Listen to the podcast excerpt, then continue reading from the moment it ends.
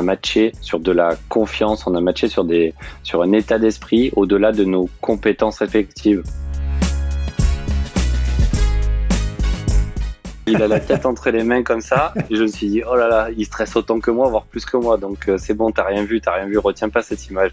Et finalement, euh, j'ai appris après coup qu'il n'était pas du tout en train de stresser. Bonjour, je suis Julien Régal-Dupont, fondateur de JRD Expérience, cabinet de conseil en expérience client. Expérience est une discussion sincère et authentique avec des talentueuses personnes. Je vous souhaite une excellente écoute. Bonjour à toutes et à tous, bienvenue sur le nouvel épisode euh, d'Expérience. Aujourd'hui, mais là, pour le coup, j'ai l'immense honneur d'accueillir Alain Bernard. Si vous ne connaissez pas Alain Bernard, allez voir ce qui s'est passé il y a quelques années dans les bassins olympiques, euh, autour du monde, des records du monde. Il a battu les Américains avec, avec les Français. Donc, salut Alain, ça me fait très plaisir de t'avoir aujourd'hui euh, sur Expérience. On enregistre en direct. Oui. Tous les deux, à distance. Il y a deux jours, c'était ton anniversaire, donc joyeux anniversaire encore de nouveau. Et euh, ravi de t'avoir. Et avant de commencer tranquillement euh, le podcast, qu'est-ce que tu évoques euh, le mot expérience, Alain? Eh bien, bah, tout d'abord, merci encore Julien pour voilà ce petit temps. ça me fait vraiment plaisir de partager mon, ben, mon expérience et pour voilà, on va rentrer direct dans le vif du sujet. Pour moi, le mot expérience, c'est c'est un apprentissage, c'est-à-dire que c'est c'est euh, quand on part de, quelque chose ou d'un constat et que l'on sort euh, euh, de ce que l'on a vécu, on en tire forcément des, des, conclusions, on, on, en tire un enseignement, et c'est de par cet enseignement que l'on acquiert de l'expérience. Et c'est vraiment ce à quoi je me suis attaché à faire d'un point de vue sportif dans la natation pendant des pendant des, de nombreuses années.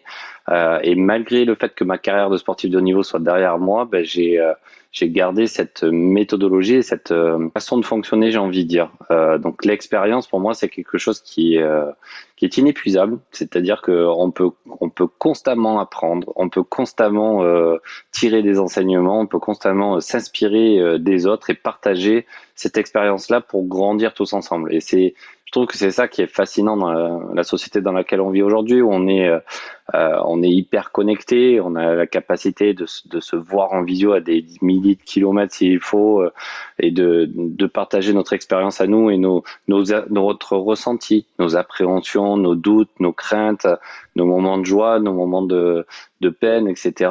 Et grâce au fait d'extérioriser cela, en fait, on enclenche euh, des discussions et, des, des, échanges qui sont très constructifs. Donc euh, voilà, pour moi, l'expérience, c'est quelque chose euh, d'inépuisable, mais encore faut-il l'utiliser sciemment, l'utiliser intelligemment pour avancer vers nos propres objectifs, parce qu'on a chacun des objectifs et des choses qui sont peut-être enfouies en nous à une date où, dont on ne se rend pas compte, et c'est avec justement l'expérience au profit du temps et de la durée que l'on est capable de se construire en fait euh, en, voulant faire toujours mieux, en voulant être le meilleur, en voulant être le plus rapide, en voulant euh, remporter des, des marchés dans, dans, le monde des affaires. Enfin, voilà, chacun ces objectifs-là, c'est quelque chose d'extraordinaire pour moi. Euh, encore une fois, c'est le reflet de la société. C'est inépuisable et c'est de par notre expérience respective, en fonction de nos parcours respectifs, qui fait que l'on a on grandit, on apprend, on évolue euh, toute une vie, quoi, toute, euh,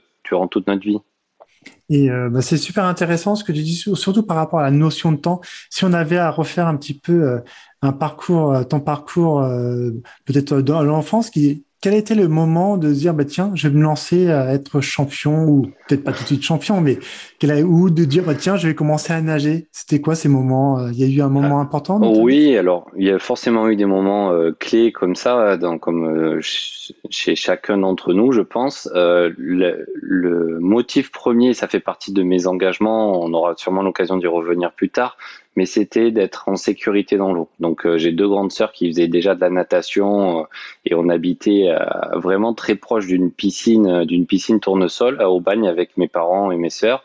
Et mes parents voulaient vraiment qu'on soit en sécurité dans l'eau parce que qu'on aille à, à, la plage, qu'on aille en mer, en lac, etc. avec des, des amis ou autres, ils voulaient qu'on soit en sécurité dans l'eau. Donc c'était d'abord de nous jeter dans l'eau pour apprendre à nager euh, et apprendre à nager correctement. Et de là, en fait, est né la, passion de la compétition et la passion de, vouloir faire de la compétition et de performer. Et c'est avec le temps, bien sûr, que j'ai construit une carrière, mais à, à l'âge de 4-5 ans, c'était dans un premier temps être en sécurité dans l'eau. Donc j'ai suivi un peu les, le sillage, on va dire, de mes deux grandes sœurs, euh, qui sont un peu plus âgées que moi. Euh, et elles, après, plus tard, ont arrêté la natation et moi, j'ai continué. Et euh, à partir de 15 ans, euh, j'ai enclenché la vitesse supérieure en rejoignant euh, le cercle des nageurs de Marseille pour être, pour pouvoir concilier les études et le sport, parce que c'est un sport qui est extrêmement chronophage. Tous les sports de très haut niveau demandent énormément de temps, et la natation, déjà dès cet âge-là, dès 14-15 ans, c'est deux fois deux heures de natation par jour, six jours sur sept. Donc ça demande aussi une organisation sur la vie la vie extrasportive et notamment la vie scolaire. Et donc, euh, grâce à, à l'intégration d'un club de, de, haut niveau avec des horaires aménagés, j'ai pu euh, parfaire mon parcours et après euh, commencer à rêver de, de devenir champion. Mais on va dire de 4 ans à aller euh, à 15 ans, 16 ans, même 17 ans, je savais pas vraiment ce dont j'étais capable. Et, euh, et, justement, au travers de nos expériences respectives avec mon entraîneur, on s'est rencontrés à ce moment-là et on ne s'est jamais quitté, on ne s'est jamais séparé. Et il m'a accompagné euh, sur toute la fin de ma carrière jusqu'à mes 28 ans. Donc c'est une collaboration assez euh, assez rare et, unique en fait. Je veux pas dire unique ou exclusive, mais très rare du moins euh, ou dans un sport individuel, en fait, euh, on a eu une collaboration qui a été extrêmement longue. Mais on a matché sur des valeurs, on a marché, on a matché sur de la confiance, on a matché sur des, sur un état d'esprit au-delà de nos compétences respectives. Donc lui, mon entraîneur Denis Auguin euh, a, a, cru en moi, il m'a fait prendre conscience de mes capacités ce qui m'a permis de m'engager avec encore plus euh, d'entrain, encore plus euh, de dévouement en fait dans ce, cursus de sportif de haut niveau. Donc euh, voilà, c'est un parcours en fait. Je pouvais pas dire à 4 ans je rêve d'être champion. Bien sûr, à 4 ans, 8 ans, 15 ans, on rêve tous d'être champion quand on fait du sport.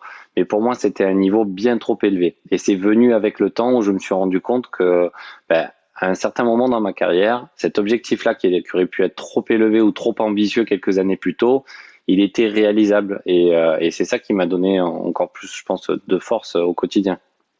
Puis c'est super intéressant ce que tu disais, le fait d'avoir eu toujours ton entraîneur euh, depuis de nombreuses années, qui t'a suivi pour le coup depuis quasiment le début, jusque tu disais à, l'aube de ton 28e anniversaire. En plus, euh, des Jeux Olympiques, des championnats du monde, des championnats d'Europe, des championnats de France. donc c'est une, relation qui est super forte.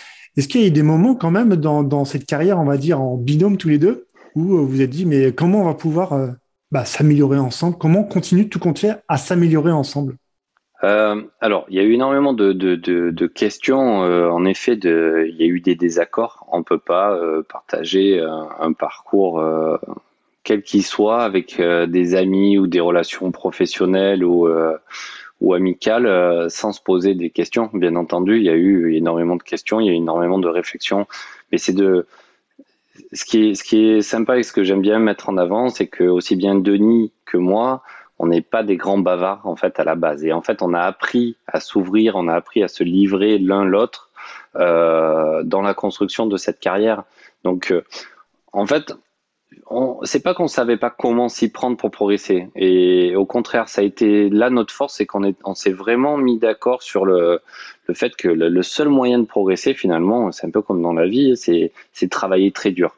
Et c'est de toujours travailler euh, euh, le plus dur possible, le, le, plus efficacement possible. Et ça, encore une fois, c'est quelque chose qui a déteint voilà dans la personne que je suis aujourd'hui, c'est que sur un entraînement de deux heures, c'était de réduire euh, au, minimum le, le, temps imparti qui n'aurait pas été productif. Donc je m'explique, sur euh, deux heures d'entraînement dans l'eau, il y a forcément un moment donné où euh, on va s'évader, on va penser à autre chose qui n'a rien à voir avec l'entraînement. On va penser peut-être, on aura peut-être des petits tracas dans notre vie personnelle ou euh, aux relations amicales ou, euh, ou familiales.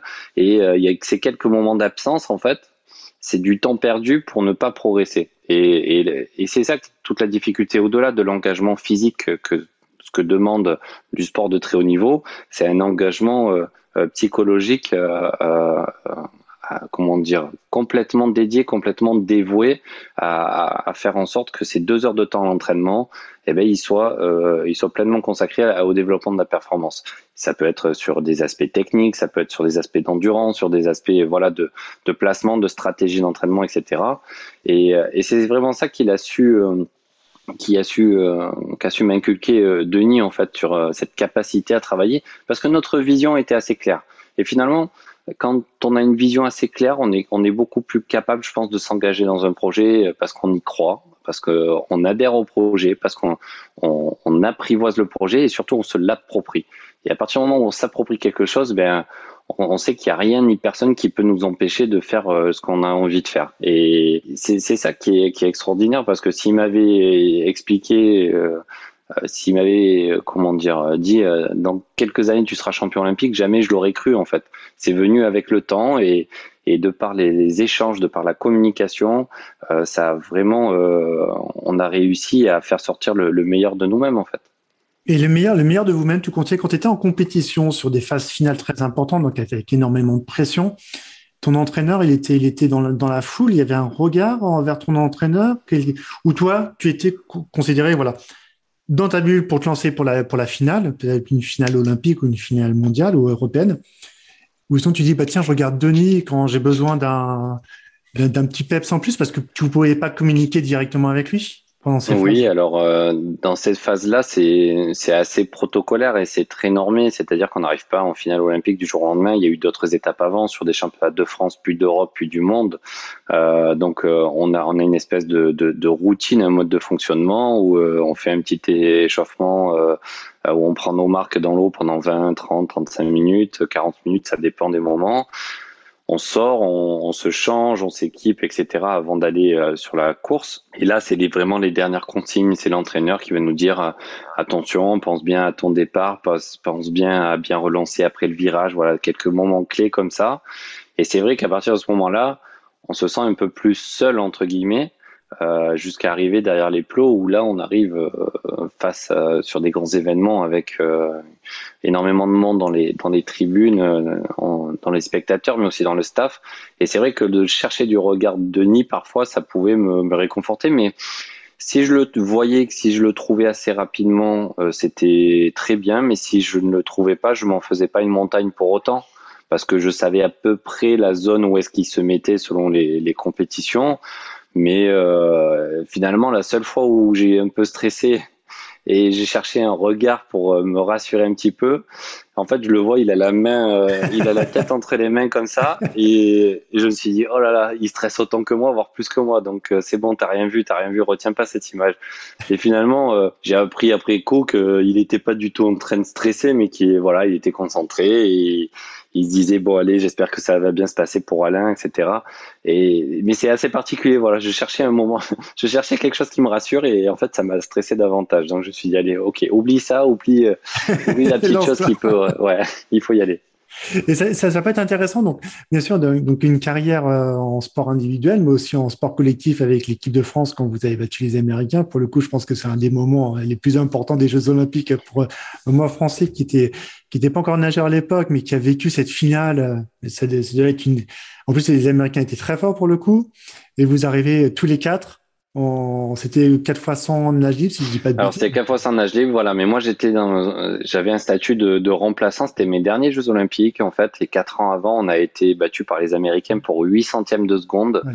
Euh, donc euh, voilà, là c'était la, la revanche, on va dire, de 2012 à Londres. C'était la revanche de 2008 à, à Pékin. Et euh, alors c'était un moment extraordinaire. C'est clair, c'est euh, moi c'est c'est pas anodin euh, le fait de terminer ma carrière sur euh, un titre olympique en relais. Euh, alors certes, certains diront que je suis remplaçant, ça veut dire que j'ai nagé les séries et pas les phases des finales. mais on était vraiment une, équipe, un collectif, une team, et c'est ça qui a parlé. Et on a, su représenter la France au, plus haut niveau international. Et de cette compétition-là jusqu'à la compétition, les quatre années qui ont suivi, quand même, je m'étais retiré, j'avais arrêté ma carrière ben, l'équipe de France du relais 4 x 100 mètres nagib messieurs a, a, gagné toutes les compétitions, les championnats d'Europe, les championnats du monde, euh, jusqu'à faire une, une, une, autre médaille aux Jeux Olympiques en, en 2016 à Rio. Mais voilà, c'était un sentiment de me dire, ok, je peux partir, je peux m'arrêter maintenant. Il y a des jeunes qui sont là, qui poussent derrière et qui sont, euh, ils sont euh, plus que forts en fait. Ils sont les meilleurs du monde. Donc c'est juste extraordinaire de, de partir euh, comme ça en se disant. Si j'ai sûrement contribué, j'ai sûrement été peut-être pour quelque chose dans la construction de cette équipe, et je vois qu'en héritage, il y a ça qui se passe. Donc, ouais, c'est ça me réconforte encore plus dans ma, ma prise de décision sur mon arrêt de carrière. Et l'arrêt de carrière, tout compte fait, il a été décidé après cette course ou tu dis avant les Jeux, si j'arrive au mm. maximum, je partirai sur mm. une bonne note? Je savais déjà qu'avant les Jeux, j'allais arrêter parce que j'avais failli arrêter en 2010 et il faut savoir qu'on on réfléchit vraiment en, Olympiade en fait tous les quatre ans dans les sports olympiques comme le nôtre. Donc euh, on se dit ok 2008 il se passe ça, ben, je veux repartir sur un cycle de quatre ans. Les prochains Jeux olympiques c'est Londres donc euh, en 2010, j'ai vraiment eu un passage à vide où c'était assez compliqué et le fait d'avoir gagné un championnat d'Europe pour deux petits centièmes de seconde devant mon concurrent, ça m'a donné un regain d'énergie et je me suis dit ok, je suis encore capable j'ai encore la capacité d'être hyper compétitif. Donc euh, je sais que je peux aller aux Jeux Olympiques, je sais que je peux faire vraiment quelque chose et aux Jeux Olympiques alors je n'ai pas été qualifié en individuel, j'ai été qualifié que dans le relais en remplaçant. Mais néanmoins, j'ai fait partie de cette aventure, euh, cette aventure olympique. Mais c'était déjà voulu, c'était décidé. Je savais que ce serait ma dernière compétition, donc ça a été à ce moment-là d'autant plus facile, euh, voilà, de, tourner la page, on va dire. Et, euh, quelle a été ton ta, ta, ta sensation quand tu as, quand vous avez été champion olympique? Pour le coup et de dire ça y est, c'est, euh, c'est fini. Alors je sais que maintenant tu as des engagements, on continue, on en parlera tranquillement ensuite. Tu as des engagements toujours dans la natation et dans d'autres engagements. Mais quelle a été euh, voilà, comment tu t'es senti quand tu dis ça Non, mais on se sent euh, on se sent forcément fort, on se sent fier et on, se dit on est récompensé de, de nos efforts respectifs parce que un relais c'est c'est rien de plus ni de moins que quatre garçons qui nagent le, le plus vite possible et pour s'exprimer au mieux, il faut que faut qu'il y ait un parfait alignement des planètes. Il faut que chacun soit extrêmement fort. Il faut que chacun adhère au collectif. Et euh, finalement, euh, on s'est dit bon ben on a couru après euh, après un titre depuis tant d'années en fait parce que moi quand je suis rentré en équipe de France, mon premier relais c'était en dans les grands en grand bassin, c'était en 2006. En fait, de 2006 à 2012, donc pendant six ans, ou presque, euh, on a fait euh, tous les podiums en fait du 4 x 100 mètres nagés. C'est-à-dire qu'on a forcément sur les championnats d'Europe, championnats du monde aux Jeux Olympiques, qui étaient médaillés d'argent ou de bronze, de bronze, d'argent, argent, bronze, mais on n'avait jamais réussi à remporter l'or. Et on a remporté l'or quelques mois avant les Jeux Olympiques de, de Londres, donc c'était au championnat d'Europe de Debrecen en 2012. Et de là, alors que l'équipe n'était pas au complet, on était avec une autre équipe d'autres nageurs de remplaçants. Et euh, en fait, ça a insufflé une dynamique énorme. Donc, euh, à ce moment-là, on se dit oui, on a le sentiment du travail accompli et on a énormément de, fierté. On, on, est sur un nuage. On a juste envie que cette journée magique et ce moment, ces moments-là ne s'arrêtent jamais, quoi. Bah, c'est ce qui se passe. Euh, en plus, je pense, toute cette expérience que tu as eue en tant que grand champion, champion olympique et j'en passe, mais champion vraiment, parce que tu as été, je crois, le, troisième médaillé olympique euh, dans le sport français euh, au niveau de la natation. Donc ça, c'était quand même quelque chose. Euh, champion, pas médaillé, mais il y a eu plein d'autres médaillés. Mais Bien sûr, oui, il y a eu beaucoup de médailles, mais champion pour le coup. D'ailleurs, Jean Boiteux et Anne et, et Laure et Laure Manodou, c'est voilà, c'était. non, c'était une, une, très très belle équipe avec une super dynamique, quoi. Et toi, si on se projette un petit peu là, on a les Jeux Olympiques, euh, si tout va bien, euh, dans pas longtemps. L'équipe, tu la sens comment, l'équipe française, avec les nouveaux, euh, les nouveaux? Ou les anciens on a, Il y a des anciens qui sont là. Il y a, il y a encore, et bien sûr, il y a aussi des anciens et il y a des garçons, des filles. Donc avec Florent Manodou en tête, en tête de gondole, bien sûr, ça va être notre. ça va être notre notre élément fort de l'équipe de France, mais derrière on a des jeunes qui ont fait des performances extraordinaires cette année et on n'a pas on n'est pas encore au bout euh, du, cursus de qualification parce qu'il va y avoir euh, au mois de juin en fait les, championnats de France qualificatifs pour les, les Jeux Olympiques de Tokyo. Donc il y a déjà une phase de qualification qui s'est passée entre décembre et mars où on a à ce jour entre 8 et 10 nageurs qualifiés. Ah, mais il va y avoir un complément d'équipe d'ici cet été. Donc euh, il y a pas tout le monde a encore révélé son potentiel cette année-là. Alors il y a le, le confinement, la clé sanitaire et tout ça a malheureusement euh, eu raison de certains athlètes qui étaient en fin de carrière en se disant allez c'est la dernière année 2020 je m'accroche je vais aller aux Jeux Olympiques de Tokyo je suis capable de faire ça. Et en fait cette année supplémentaire ça a été assez fatal pour eux où ils ont dû précipiter leur arrêt de carrière. Mais à contrario sur la jeune génération euh, il y a des jeunes qui auraient pu être limite pour se qualifier l'année dernière qui arrivent à s'exprimer au maximum de leur euh, potentiel cette année-là et qui ont réussi pour certains à déjà décrocher un, ticket pour les Jeux Olympiques, notamment un jeune dossier qui s'appelle Johan Endoy et qui est, qui est juste extraordinaire. Il a battu les deux records de France sur un meeting il y a, il y a quelques semaines à Marseille, donc euh, il est très très prometteur pour Tokyo, mais aussi pour Paris euh, trois ans plus tard, parce que là les Jeux seront espacés trois ans. Donc euh, néanmoins voilà la route est, longue, elle est souvent semée d'embûches et des choses qu'on n'est pas capable d'anticiper. Et euh, le meilleur moyen de se blinder par rapport à ça, c'est de, travailler le plus dur possible et de travailler avec euh, énormément de passion, d'envie, d'engouement et de, remise en question. Voilà, c'est des, remises en question permanentes. Euh, on est capable de, tout remettre à plat et prendre énormément de recul quand quand on fait une contre-performance, mais quand on fait une bonne performance, il faut aussi savoir être critique en disant qu'est-ce qui n'a qu'est-ce que je peux faire de mieux? Finalement, j'ai fait mon meilleur résultat, mais euh, qu'est-ce que je peux faire de mieux? Et le plus dur, c'est d'identifier ces items pour pouvoir travailler euh, dessus à l'entraînement au quotidien. Et ça, c'est super intéressant parce que aujourd'hui, donc bien sûr, ta carrière est arrêtée depuis de nombreuses années. Que fais-tu de beau aujourd'hui? On va parler de certains engagements, bien sûr, qui sont importants au niveau associatif. Mais euh, c'est toujours dans le, milieu de la natation avec oui, oui. Alors une question toute bête, est-ce que c'est est-ce que tu détectes des personnes euh, que, que tu fais lors des stages, les stages de natation, des enfants, des filles qui disent tiens, lui, je verrais bien, pourquoi pas, dans, dans un grand délire, un grand champion, une grande championne? Est-ce qu'il y a des, petits talents qui commencent à sortir Alors, les, talents, on peut les voir très jeunes, mais il faut savoir que la route est, très longue aussi. Donc, euh, cette énergie, cet engouement, cette passion qu'ils ont peut-être à 12, 13, 14 ans, 15 ans, euh, il faut la maintenir et c'est souvent à partir de 18-20 ans que l'on arrive, que les jeunes arrivent à s'exprimer euh, du mieux possible. Alors moi, je suis un peu un contre-exemple parce que j'ai réussi à éclore assez tardivement, euh, où j'étais champion olympique à 25 ans. En fait, c'est c'est très rare, mais en principe, c'est à 18-20 ans. C'est une période clé, une période charnière. Donc oui, dans les stages, je vois certains potentiels, mais c'est pas la finalité des stages. La finalité des stages de que j'organise, c'est vraiment du perfectionnement pour des jeunes qui veulent tendre vers le haut niveau ou qui n'y tendent pas. Il y a aucun jugement de valeur là-dessus c'est de leur inculquer une rigueur en fait qui puisse s'appliquer à eux au quotidien et que ça puisse leur servir dans leur vie de tous les jours, qu'ils fassent de la natation de haut niveau, qu'ils arrêtent la natation euh, quelques mois ou quelques années après. C'est vraiment ça la, la genèse du, du stage. Euh, donc oui, il y a des potentiels, mais parmi pour revenir à ta question sur mes différentes activités, j'ai la chance de rester en contact avec le milieu de la natation où je suis euh, bénévole dans mon club euh, d'Antibes. Euh, je vais intervenir pour commenter les, les Jeux Olympiques, comme je l'ai fait à, à, à, Rio il y a l'année dernière, enfin la dernière édition, pardon, avec avec Canal+. J'étais intervenu. Là, je suis avec un autre diffuseur. Mais voilà, ça me permet de rester en contact et puis euh, euh, ces activités-là euh, me mettent pas au quotidien dans l'entraînement ou au bord du bassin, mais, mais ça me permet d'avoir une vision plus globale en fait du, du développement du sport. Euh, mon rôle d'élu à la Fédération française de natation, etc. C'est plus des actions euh, bénévoles d'un côté et puis mes partenaires de l'autre en fait, avec qui je fais en temps normal des rencontres avec des jeunes, des enfants, etc. Mais là, à cause de la pandémie, on a dû freiner un petit peu tout ça.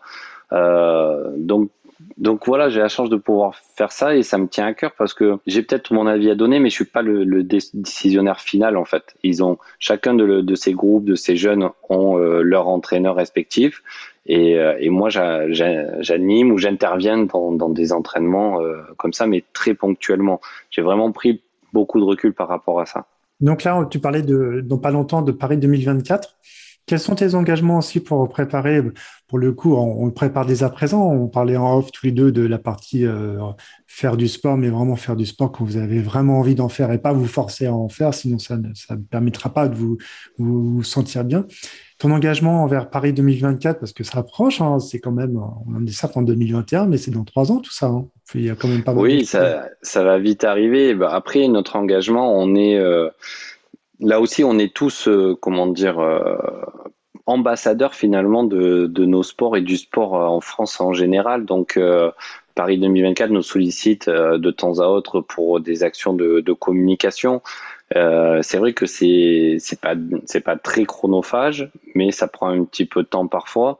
Euh, mais c'est pas rémunérateur. Donc euh, en fait, on a envie de porter notre sport, mais à un moment donné, il faut aussi qu'on développe un business euh, chacun de notre côté pour vivre aussi dans notre reconversion.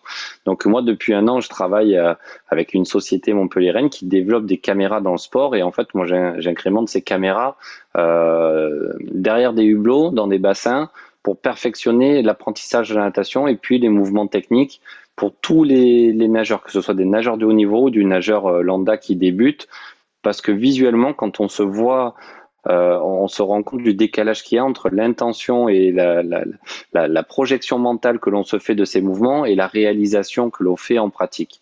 Donc euh, là, je suis en train de travailler avec cette société, si je peux la nommer, ou pas, je sais pas si je peux la nommer. C'est une société qui s'appelle Vocoscope euh, et donc on développe des caméras. Et moi, je, je, suis responsable du développement dans les piscines, surtout le secteur euh, français et européen pour le moment. Et euh, voilà, c'est très très intéressant parce qu'on a pu implanter ce système en Antibes. Il va y avoir un, un, système euh, à la piscine de Mérignac et bientôt on y travaille, j'espère, pour le projet du centre aquatique olympique à Paris. Et donc là, ça fait partie de mes engagements pour travailler sur un équipement en dur qui servira aux Jeux olympiques et qui restera en héritage derrière pendant de nombreuses années et dont la population locale va euh, bénéficier en fait. Il y a aussi plein d'autres de, de, CPJ, ça s'appelle les centres de préparation des Jeux, où, euh, qui sont en capacité d'accueillir des équipes nationales. Euh, on peut voilà imaginer qu'il y a une équipe de, de Japon qui vient faire un entraînement en France, et ben s'ils choisissent de s'entraîner euh, dans telle piscine, ben d'essayer d'implanter ce système de caméra dans cette piscine-là euh, pour que ça puisse leur servir à eux le temps du stage, mais surtout à la population euh, au quotidien derrière. Donc euh, c'est ça l'avantage de Paris 2024, c'est que ça doit être vraiment fédérateur. Ça va, ce ne sont pas les Jeux de Paris, ce sont les Jeux olympiques de la France. Et, et c'est ça qui est intéressant, c'est que sur le territoire, on a beaucoup de choses pour animer tout ça. Donc voilà, mais pour synthétiser, je suis toujours en lien avec le monde de la natation. J'ai des engagements euh, professionnels et de partenaires et pas mal d'engagements associatifs et caritatifs euh, euh, par ailleurs. Oui, et puis il y a aussi un engagement récent dans une municipalité. Hein, oui, la municipalité de cœur, oui. Ben, j'ai j'ai répondu à l'appel du pied de notre maire avec qui voilà on a développé des un lien un lien très fort ces dernières années quand j'étais sportif de haut niveau donc euh, voilà, depuis euh, un an maintenant, je suis élu à la jeunesse à la ville d'Antibes et euh, donc en charge des centres de loisirs, des activités, développement des jeunes. donc voilà, c'est quelque chose qui est, qui est très porteur. C'est très transversal avec les jeunes. On peut travailler sur le vivre ensemble, sur l'environnement, sur l'éducation, sur le sport et, et sur, sur, la culture. Et c'est ça qui est extraordinaire, c'est qu'il y a plein de, de, secteurs à développer avec, avec les jeunes et voilà, ça se passe ça se passe plutôt bien.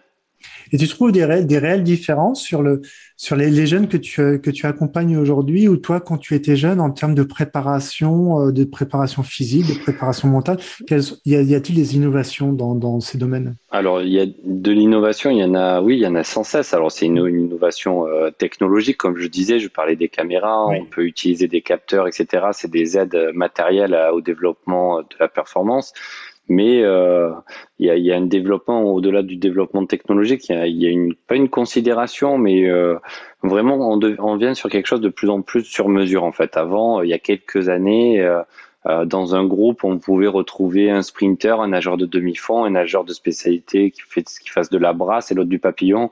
Aujourd'hui, c'est beaucoup plus scindé, c'est beaucoup plus séparé.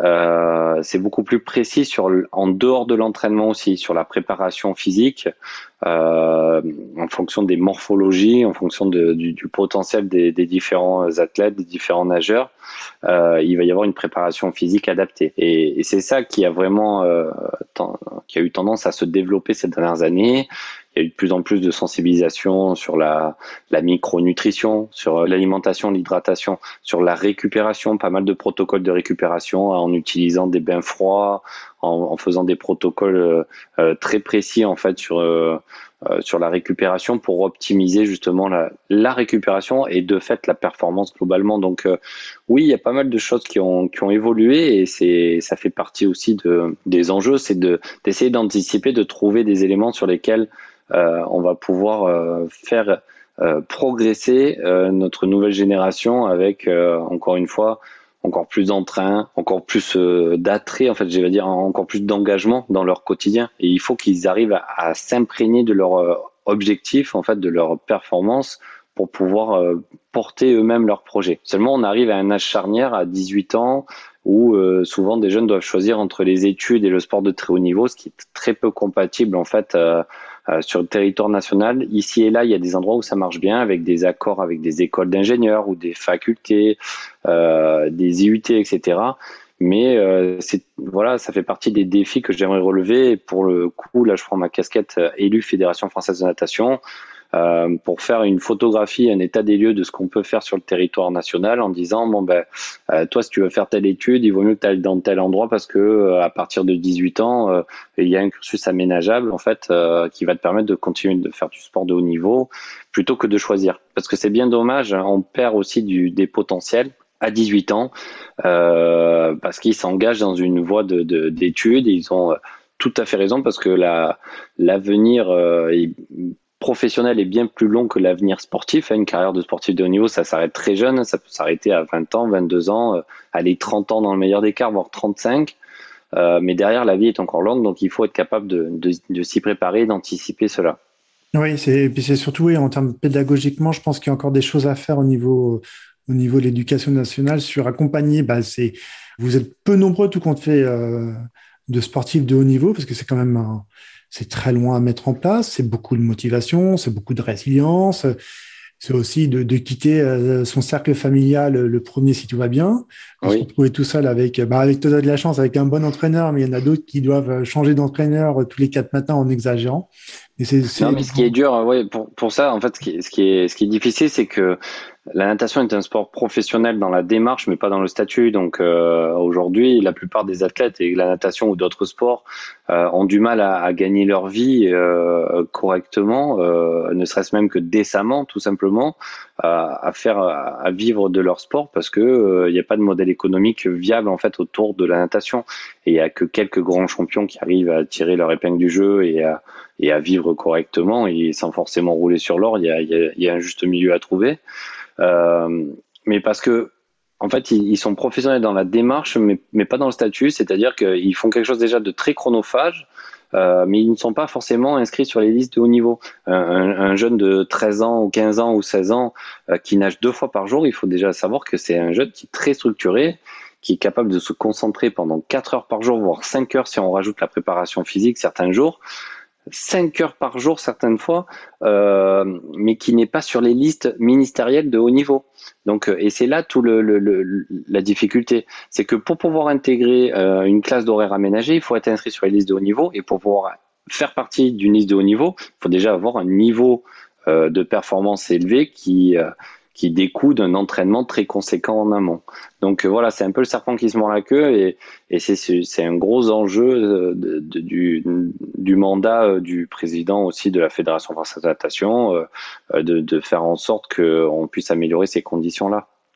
Bah c'est sûr, et puis à l'aube de Paris 2024, où tu parlais justement de l'engagement citoyen des personnes de refaire du sport ou de découvrir un nouveau sport, c'est vraiment un engagement plus plus, plus naturel, tout compte fait.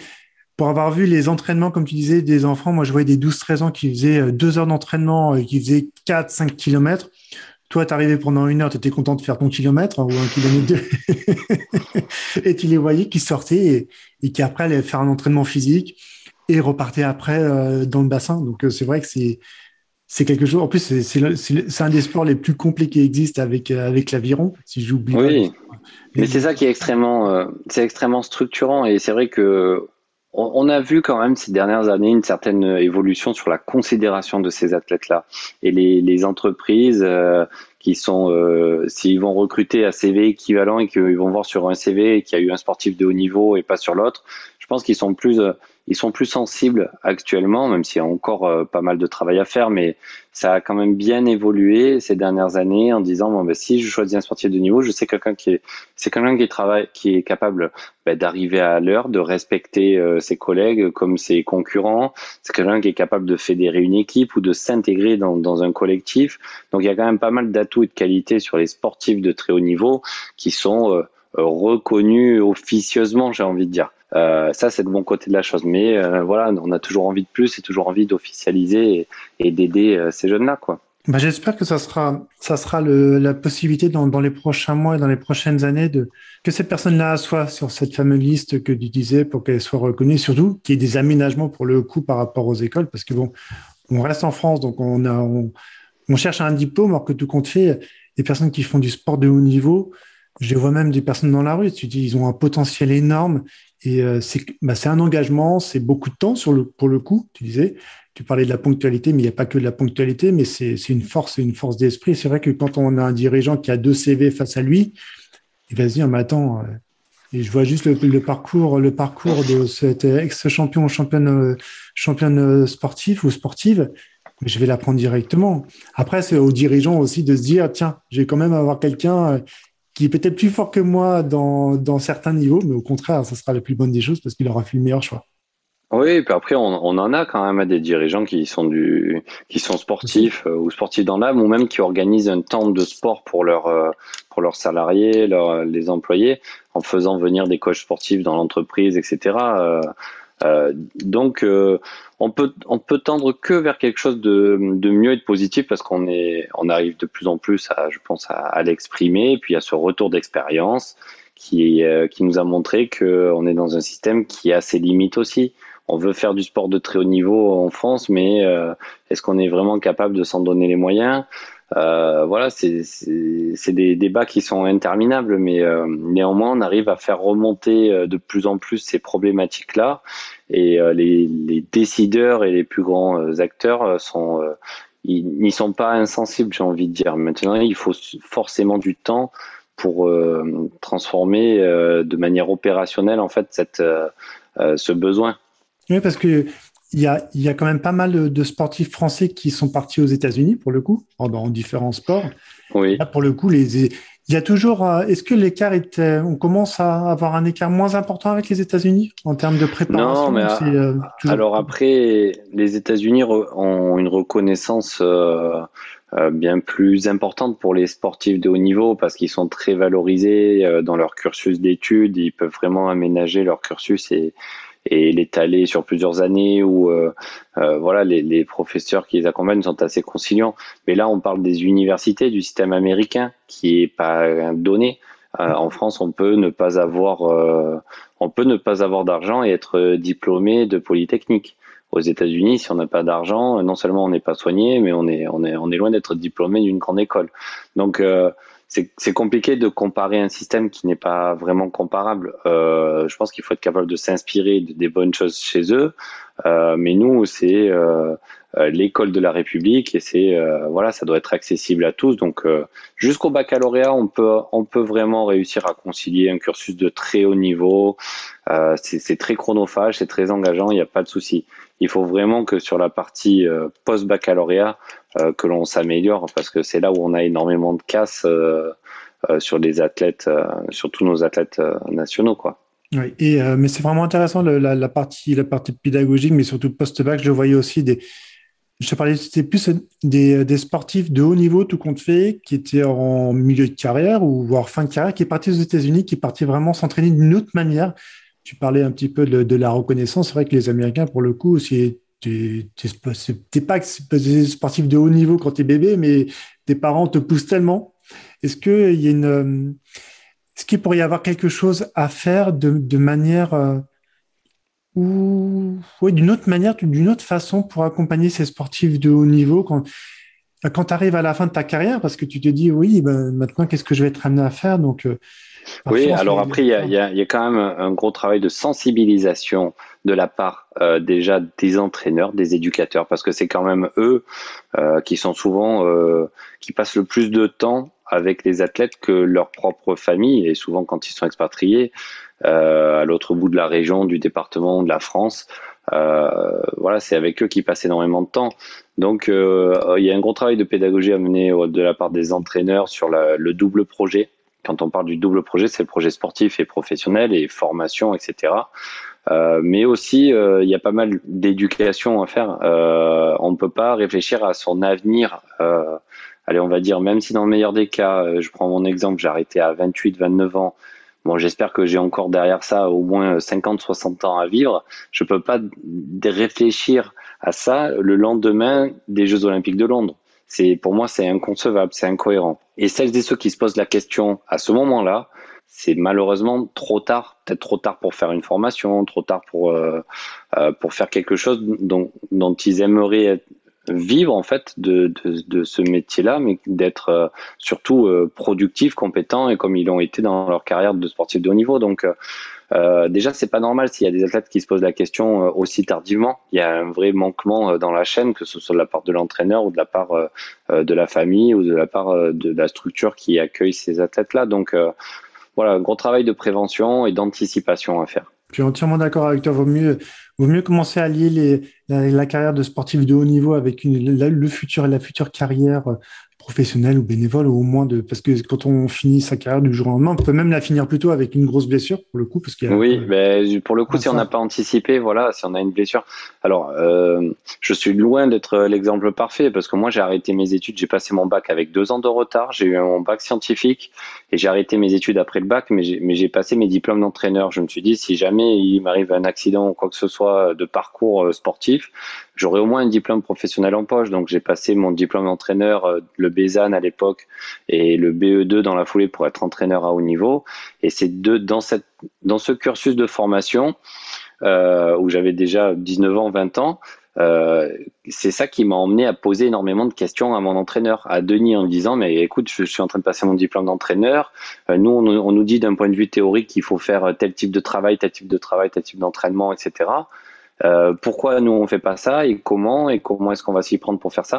Donc finalement cette, cette formation, elle m'a, elle a accéléré finalement. Euh, je peux pas dire accélérer mon parcours, mais m'a fait prendre conscience euh, de ce que je faisais au quotidien, alors qu'en fait je le faisais peut-être machinalement, sans forcément euh, réfléchir. Et le fait de prendre du recul et d'avoir un côté théorique sur l'entraînement, ben, ça interpelle. Et là, là, ça a interpellé mon entraîneur. Donc je pense qu'on devrait être à minimum, on devrait être capable de proposer une formation euh, d'entraîneur ou au moins de maître nageur à l'ensemble de nos athlètes. Qu'ils aient envie ou non de faire ça derrière, le métier de maître nageur, c'est aussi un métier d'avenir parce qu'il y a, il, il, en manque de plus en plus. Les, les, les, les villes, les collectivités les, ont de plus en plus de mal à recruter des maîtres nageurs. Donc, on devrait être capable à minimum de leur euh, proposer cette formation-là, de par leur expérience qu'ils ont, le, le fait d'être hyper à l'aise dans l'eau, le côté pratique, euh, c'est presque voilà les doigts dans le nez. Il faut juste travailler un petit peu la théorie, mais c'est rien de surmontable. Euh, et ça assure un, un, potentiel avenir professionnel s'il y a un accident de la vie dans une formation ou, même un accident, un pépin physique, qu'il faut mettre un terme prématurément à sa carrière. Tu as bien raison par rapport à ça. Il faut, si on a de la chance déjà d'être sportif de haut niveau, avoir en parallèle voilà ce, ce bagage pour préparer la suite. Toi, tu avais bien anticipé. Je pense que J'espère ça Après, ouais, mais, ouais, mais moi je suis un exemple sans un. Je suis pas vraiment un exemple parce que j'ai la chance d'avoir aussi cette euh, euh cette notoriété qui m'a beaucoup aidé, qui m'aide encore euh, énormément aujourd'hui. Mais je veux pas euh, juste dire ah ben Alain Bernard c'est le champion, donc euh, voilà. Je veux vraiment développer mes compétences et et, et c'est ça qui, c'est retour d'expérience en tant que tout le sport que, de haut niveau que j'ai fait, que j'essaie de le mettre à profit dans mon dans ma reconversion professionnelle de tous les jours. Alors et, et pourtant, et on est tous des hommes et des femmes, on a des on a des appréhensions, on a des craintes et qu'on soit champion ou pas champion, on a forcément des passages à vide. Euh, même si on a souvent une capacité de résilience, ben, il y a des moments où on se dit mais qu'est-ce que je vais faire? Comment je vais me sortir de cette situation?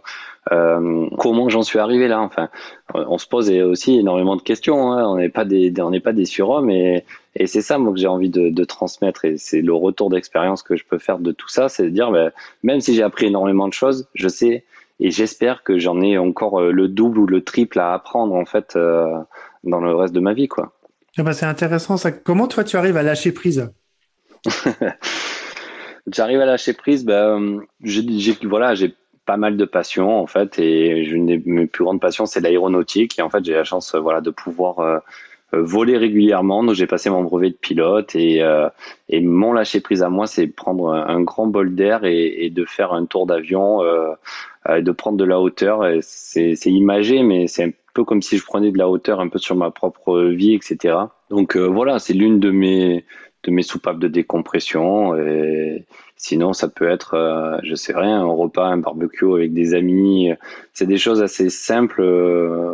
Là, c'est le côté un petit peu luxe entre guillemets échappatoire euh, voilà parce que c'est pas c'est pas une activité qui est qui est donnée mais j'ai la chance de pouvoir me le permettre donc euh, moi ces ces soupapes de décompression elles sont hyper importantes et puis euh, voilà ma femme me sensibilise beaucoup là-dessus parce que j'ai souvent la tête dans le guidon elle me dit écoute Alain il faut que tu coupes là il faut que tu coupes et tout et c'est vrai que le fait des fois de de faire euh, ne serait-ce que du sport dans la journée pendant 30 minutes ou une heure, eh ben c'est vraiment pas 30 minutes ou une heure de perdu parce que des fois euh, alors moi je suis plus euh, je suis plus du matin si je veux faire du sport. J'ai du mal à faire du sport en fin de journée etc. Après chacun peut s'organiser comme il le veut mais euh, moi j'aime bien faire le sport le matin quitte à commencer ma journée un petit peu plus tard. Mais au moins je sais que j'ai fait mon sport, j'arrive à, réfléchir plus rapidement, etc.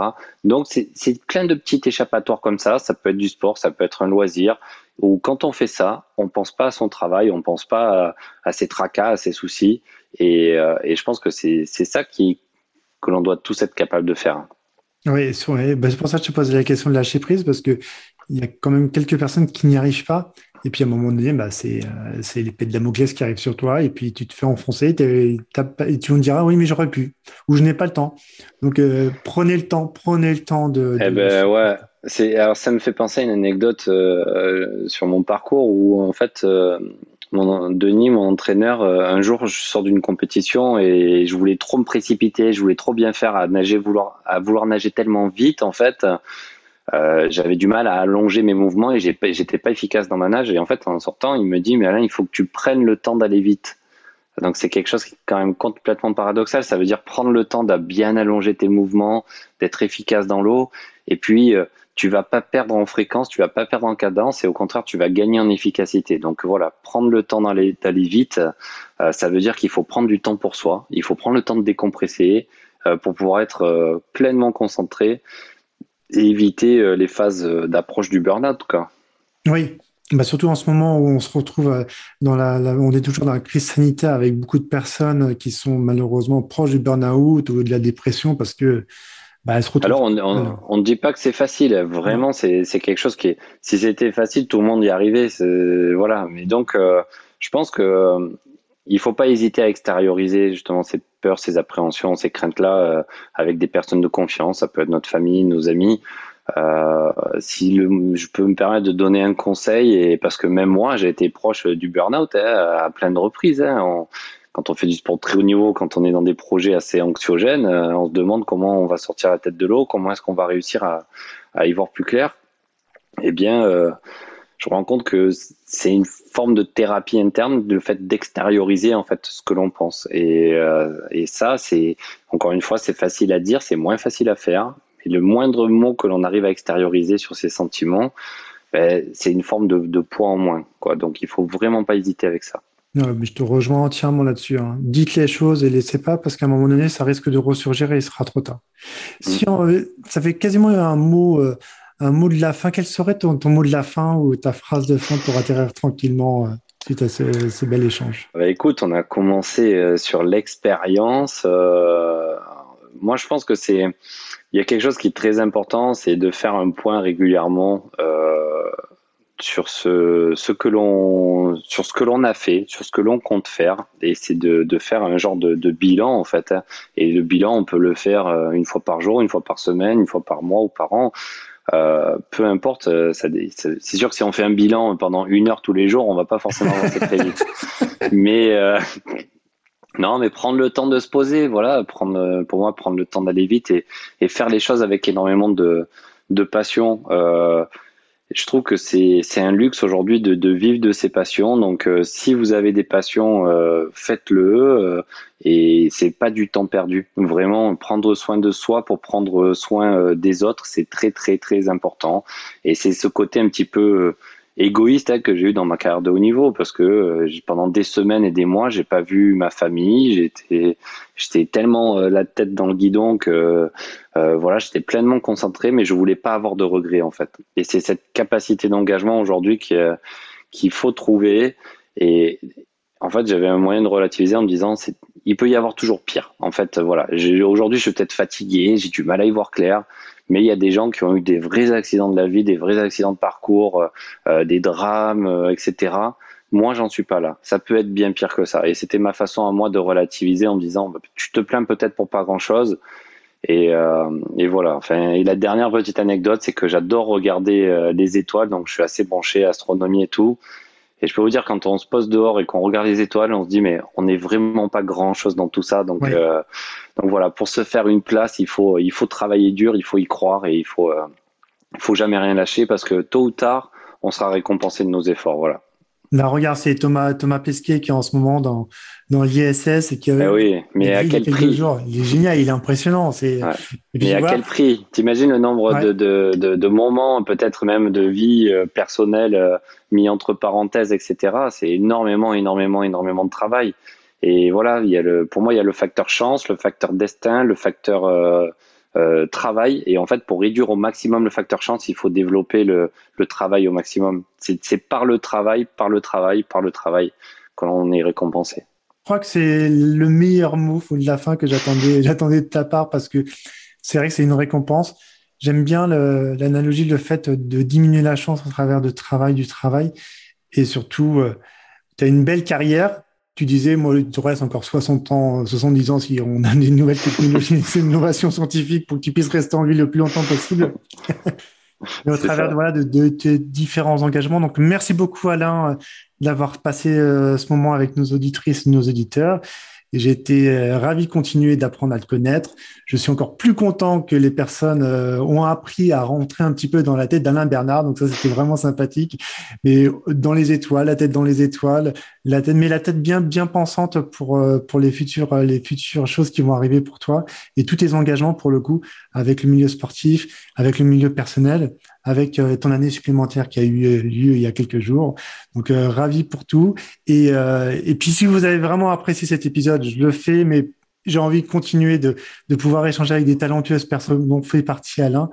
Notez cet épisode parce que bon, on est dans un monde où on est en notation, mais la force de cet épisode, c'est la réelle sincérité, l'authenticité que Alain nous a transmis. Donc j'espère que vous en avez pris, vous avez pris compte toutes les notes seront euh, dans le détail du podcast. Et encore merci Alain euh, d'avoir participé à, ce moment d'échange.